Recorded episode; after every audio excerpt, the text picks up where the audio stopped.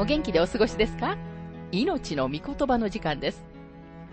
この番組は世界110カ国語に翻訳され、1967年から40年以上にわたって愛され続けている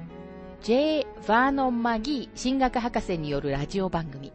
スルー・ザ・バイブルをもとに日本語訳されたものです。旧新約聖書66巻の学びから、ダニエル書の学びを続けてお送りしております。今日の聖書の箇所は、ダニエル書8章26節から27節と、9章1節から14節です。お話は、ラジオ牧師、福田博之さんです。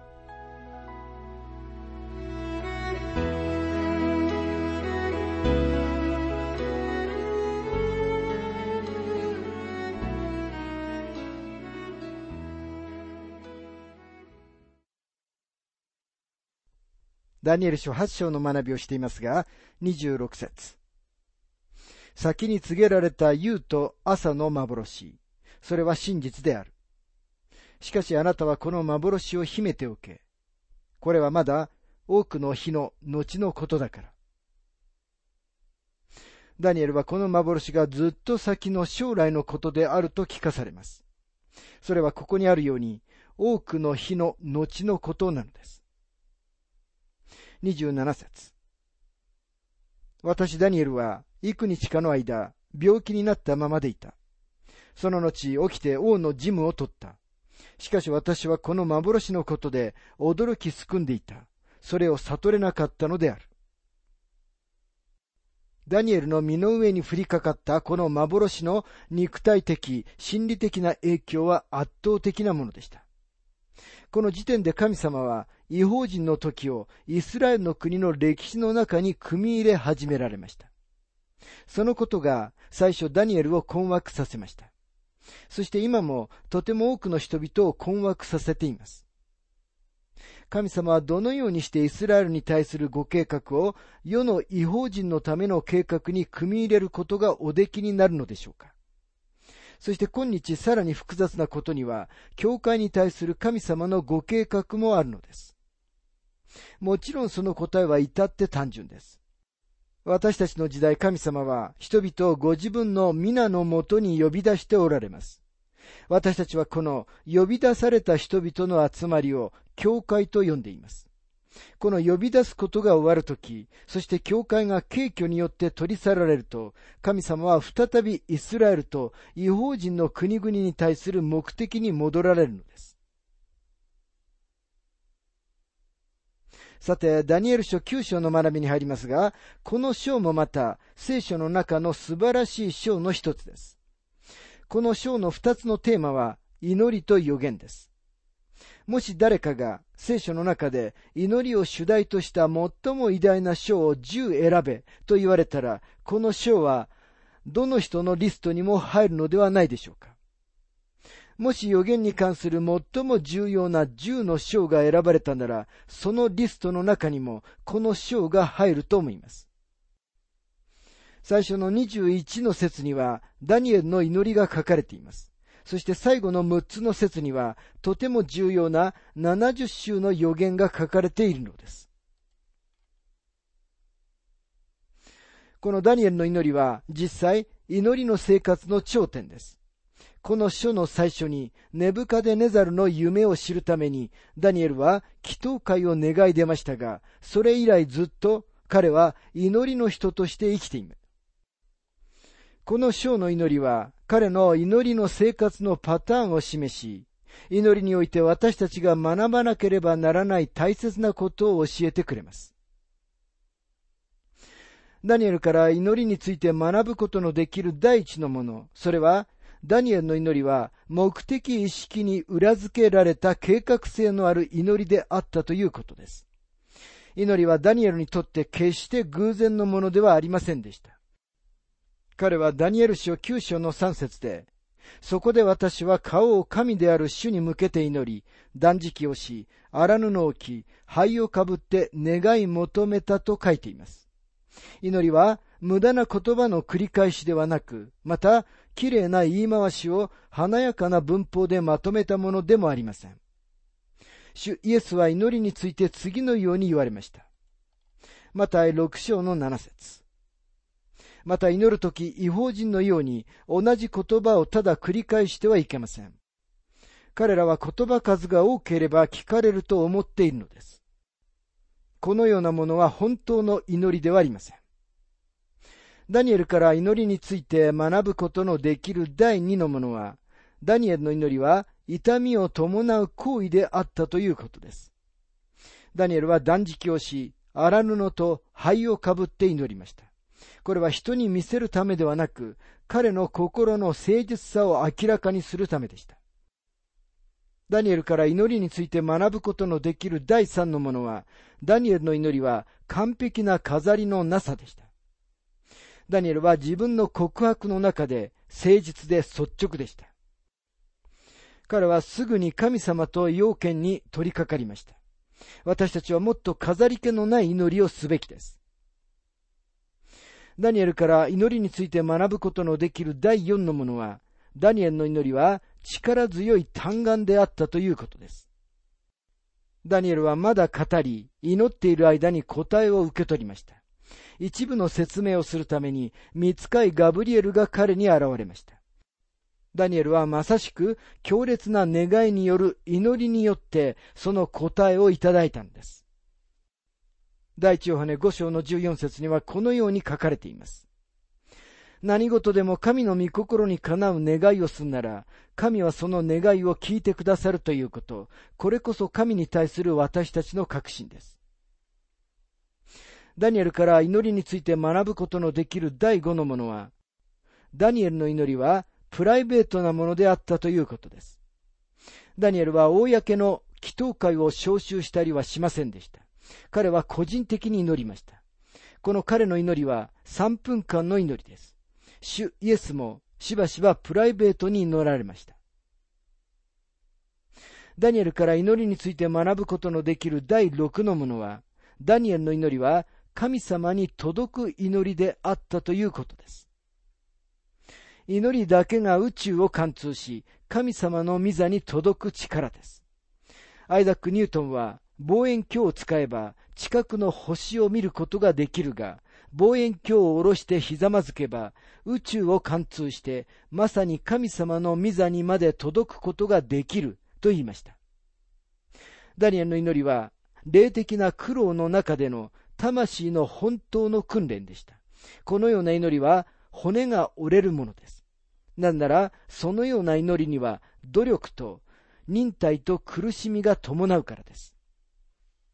九章の本部に入りますが、一節。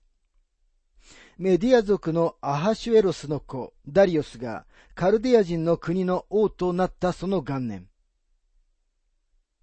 メディア族のアハシュエロスの子ダリオスがカルデア人の国の王となったその元年と書かれていますが、二つの大きな疑問は、ダリオスとはどのような人物で、日付はいつのことであったのかということです。メディア人ダリオスは一般の歴史の中では、キュアクサレス2世と同一人物ではないかと考えられています。ダニエル書5章の31節には、メディア人ダリオスがおよそ62歳でその国を受け継いだと書かれています。ダリオスというのは実際の名前というよりも王、ツァー、あるいは皇帝といった公的な肩書きです。正確な日付についてはいくつかの違う意見があります。ニューウェルは紀元538年と考え、カルバーは536年とします。この背景にはどちらの日付でも当てはまると思います。この人物は紀元前538年にバビロンを征服しました。ダニエル書9章の2節すなわちその知性の第一年に、私、ダニエルは、預言者エレミアにあった主の言葉によって、エルサレムの荒廃が終わるまでの年数が70年であることを、文書によって悟った。これはダリオスの知性の最初の年です。ダニエルは今、新しい世界的な帝国が権力の座につくのを見ました。そして彼は将来について特に自分の民の将来について心配しています。そこでダニエルは神様の御言葉を学ぶのです。彼は預言者エレミアの書に、イスラエルは70年間補修になるであろうと書かれているのを呼びました。この章の年代は、およそ紀元前537年です。ダニエルが85歳から90歳の間でした。彼は紀元前600年に自分がだいたい17歳だった頃に補修になりました。ということは、70年はそろそろ終わりに来ていることになります。大体この人々が自分たちの土地に戻るチャンスを与えられた頃のことです。ダニエルは自分の民を心配していました。おそらく彼は、あの八章の小さな角、セレウコス朝のシリアの王であるアンティオコス・エピファネスのせいで、ダニエルが動揺したのではないかと思います。彼はダニエルの民を虐待し、宮を汚すというのです。ダニエルがこの祈りをするに至った決定的な要因は、彼が神様の御言葉を学んだことにあるということに私たちは注意を払わなければなりません。御言葉は神様の御心を明らかにします。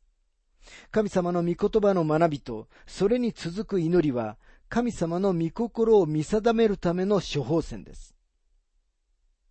ダニエルが読んだ次の言葉は神様の約束です。エレミア書25章の11節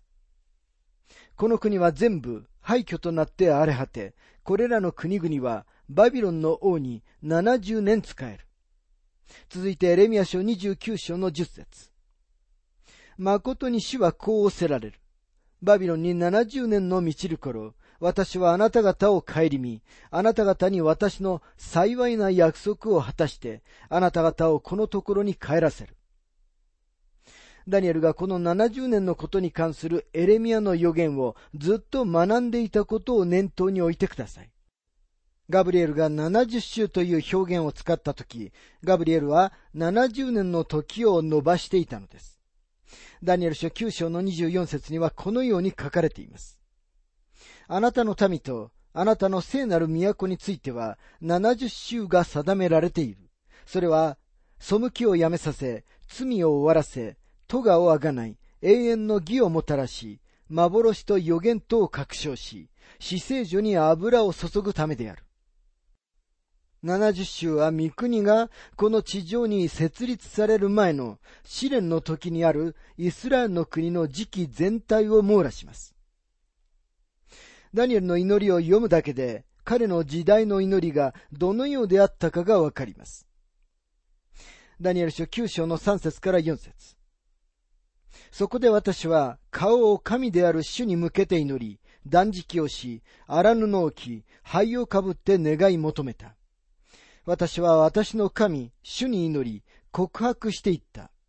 ああ、私の主、大いなる恐るべき神、あなたを愛し、あなたの命令を守る者には契約を守り、恵みをくださる方。顔を神である主に向けて祈り、断食をし、願い求めたと書かれていますが、主イエスも断食をされたと書かれています。断食は神様の民に奉仕として与えられたものではありませんでした。断食は命じられたことに加えて、さらに祈る人がすることのできることだったのです。初代教会では多くの人たちが断食したことが書かれています。パウロはコリントのクリスチャンたちに次のように書いています。第二コリント人への手紙11章の27節老した苦しみ、たびたび眠られぬ夜を過ごし、上乾き、しばしば食べ物もなく、寒さに凍え、裸でいたこともありました。日本語ではしばしば食べ物もなくと訳されている部分が、英語ではしばしば断食をしと訳されています。ダニエルは目的のある持続的な祈りを実践しました。ダニエルのこの祈りはとても個人的です。一人称代名詞である私、私たち、私たちのという言葉の繰り返しによって明らかなように、この祈りは彼自身と彼の民に関する祈りです。この祈りの中には、第一人称代名詞が41回出てきます。ネブカデネザルがどのように個人的な代名詞を使ったかを4章で指摘しましたが、違いは何だったのでしょうかネブカデネザルの場合は、プライドの印、自分を高める印だったのに対して、ダニエルの個人的な代名詞の使用は、それとは全く対照的で、謙遜と告白とを表しています。ダニエルは神様の見舞いにひれ伏しています。彼は神様のご性質を認識します。最初に目にするのは、彼が神様との個人的な関係に立っているということです。彼は神様を私の神と呼んで、とても個人的に神様に訴えます。自分の告白をする前に彼は神様の偉大さを長々と語ります。恐るべき神とは実際尊敬に値することを意味しています。人は神様をもてあそぶことはできません。ダニエルは神様がご自分を愛する者たちに対して契約を守られ、憐れみを保たれることを認識します。神様は約束されるだけでなく、その約束を守られるお方です。神様は普遍です。それゆえ誠実です。また神様は憐れみの神でもあられます。神様の憐れみによってイスラエルの国は守られてきたのです。また神様はご自分の憐れみによって私たちをお救いになります。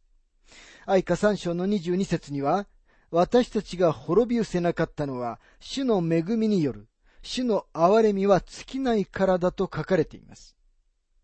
神様は慈悲深いお方ですが、同時に私たちが本気であること、そして神様に従順であることを期待しておられます。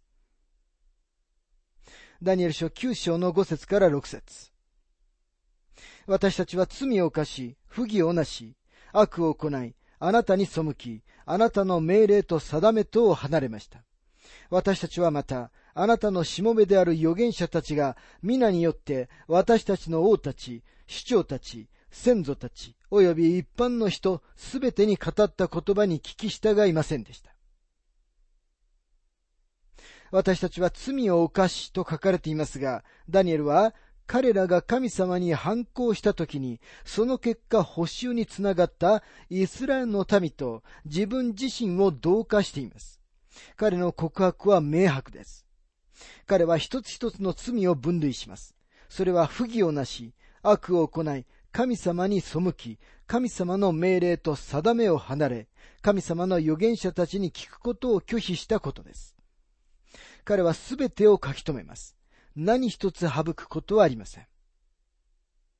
私たちの罪の告白もまさにこのようでなければなりません。神様のもとに行き、私は罪を犯しましたというだけでは十分ではありません。告白とは神様に私たちが何をしたかをその通りにお話しすることを意味します。もしかしたらそのようにしたくないかもしれません。なぜなら、明瞭に罪を説明することは恥ずかしいことだからです。それでも、罪の告白の時には、神様にその罪を具体的に、そして明瞭に説明することが大切なことなのです。ダニエル書9章の7節主よ正義はあなたのものですが、不面目は私たちのもので、今日ある通り、ユダの人々、エルサレムの住民のもの、またあなたが追い散らされたあらゆる国々で、近く、あるいは遠くにいるすべてのイスラエル人のものです。これは彼らがあなたに逆らった不信の罪のためです。ここには、近くあるいは遠くにいるすべてのイスラエル人と書かれていますが、イスラエルの人々は散らされていましたが、失われた部族は一つもありませんでした。彼らをそのように呼ぶのは間違っています。一部の部族はバビロンのダニエルの近くにより、他の者たちは遠くにいましたが、彼は彼らがどこにいるかを知っていました。ダニエルは彼らが失われているとは言いませんでした。彼らは、あなたが追い散らされたあらゆる国々で近く、あるいは遠くにいました。そしてこれは彼らがあなたに逆らった不信の罪のためだったのです。ダニエル書9章の8節から14節主よ、不面目はあなたに罪を犯した私たちと私たちの王たち、首長たち、及び先祖たちのものです。憐れみと許しとは私たちの神、主のものです。これは私たちが神に背いたからです。私たちは私たちの神、主の御声に聞き従わず、神がそのしもべである預言者たちによって私たちにくださった立法に従って歩みませんでした。イスラエル人は皆、あなたの立法を犯して離れ去り、御声に聞き従いませんでした。そこで神のしもべモーセの立法に書かれている呪いと誓いが私たちの上に降りかかりました。私たちが神に罪を犯したからです。神は大きな災いを私たちにもたらすと、かつて私たちと私たちを裁いた裁き司たちに対して告げられた御言葉を成就されたのです。エルサレムの上に下ったほどの災いは今まで天下になかったことです。この災いはすべて、モーセの立法に書かれているように、私たちの上に下りましたが、私たちは不義から立ち返り、あなたの真理を悟れるよう、私たちの神、主にお願いもしませんでした。主はその災いの見張りをしておられ、それを私たちの上に下しました。私たちの神、主の見業はすべて正しいのです。私たちが御声に聞き従わなかったからです。ダニエルは神様の義と彼らの恥である不面目と比較しています。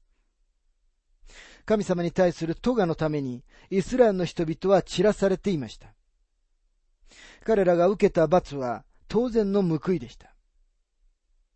彼らを補修に送られたことで神様は正しかったのです。もしあなたが神様のもとに行って自分の罪の言い訳をし、神様に、主よ、あなたは私が弱いこと、私があのような状況のもとにいたことをご存知です。と言うなら、あなたは自分の罪を神様のせいにしているのです。あなたは神様が間違いを犯したと言っていることになります。私たちは自分たちの罪を告白しつつ、神様のもとに行く必要があります。今日神様は間違ったことをしているかもしれないと人々が暗に含むようなことを言っているのを耳にしますが、神様は間違ってなどはおられません。間違っているのは常に私たちの方なのです。ダニエルの姿勢は、私たちが祈りのうちに神様に近づくときに取るべき正しい姿勢です。神様は私たちを全く見捨ててしまわれることはありません。でもあなたが神様の憐れみをこい、自分のために言い訳をすることをやめるまでは、神様は確かにあなたのために動いてくださることはないのです。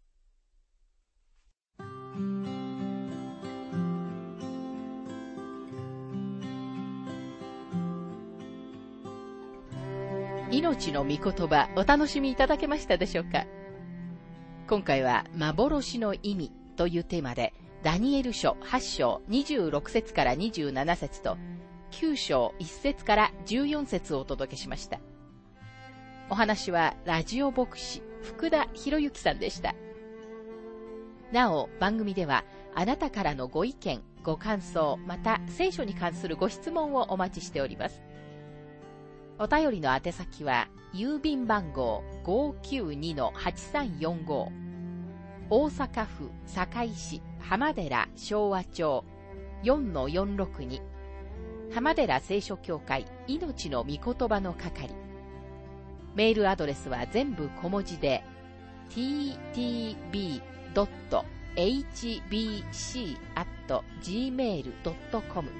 または浜寺 at 浜寺バイブル .jp hamadera.bible.jp です。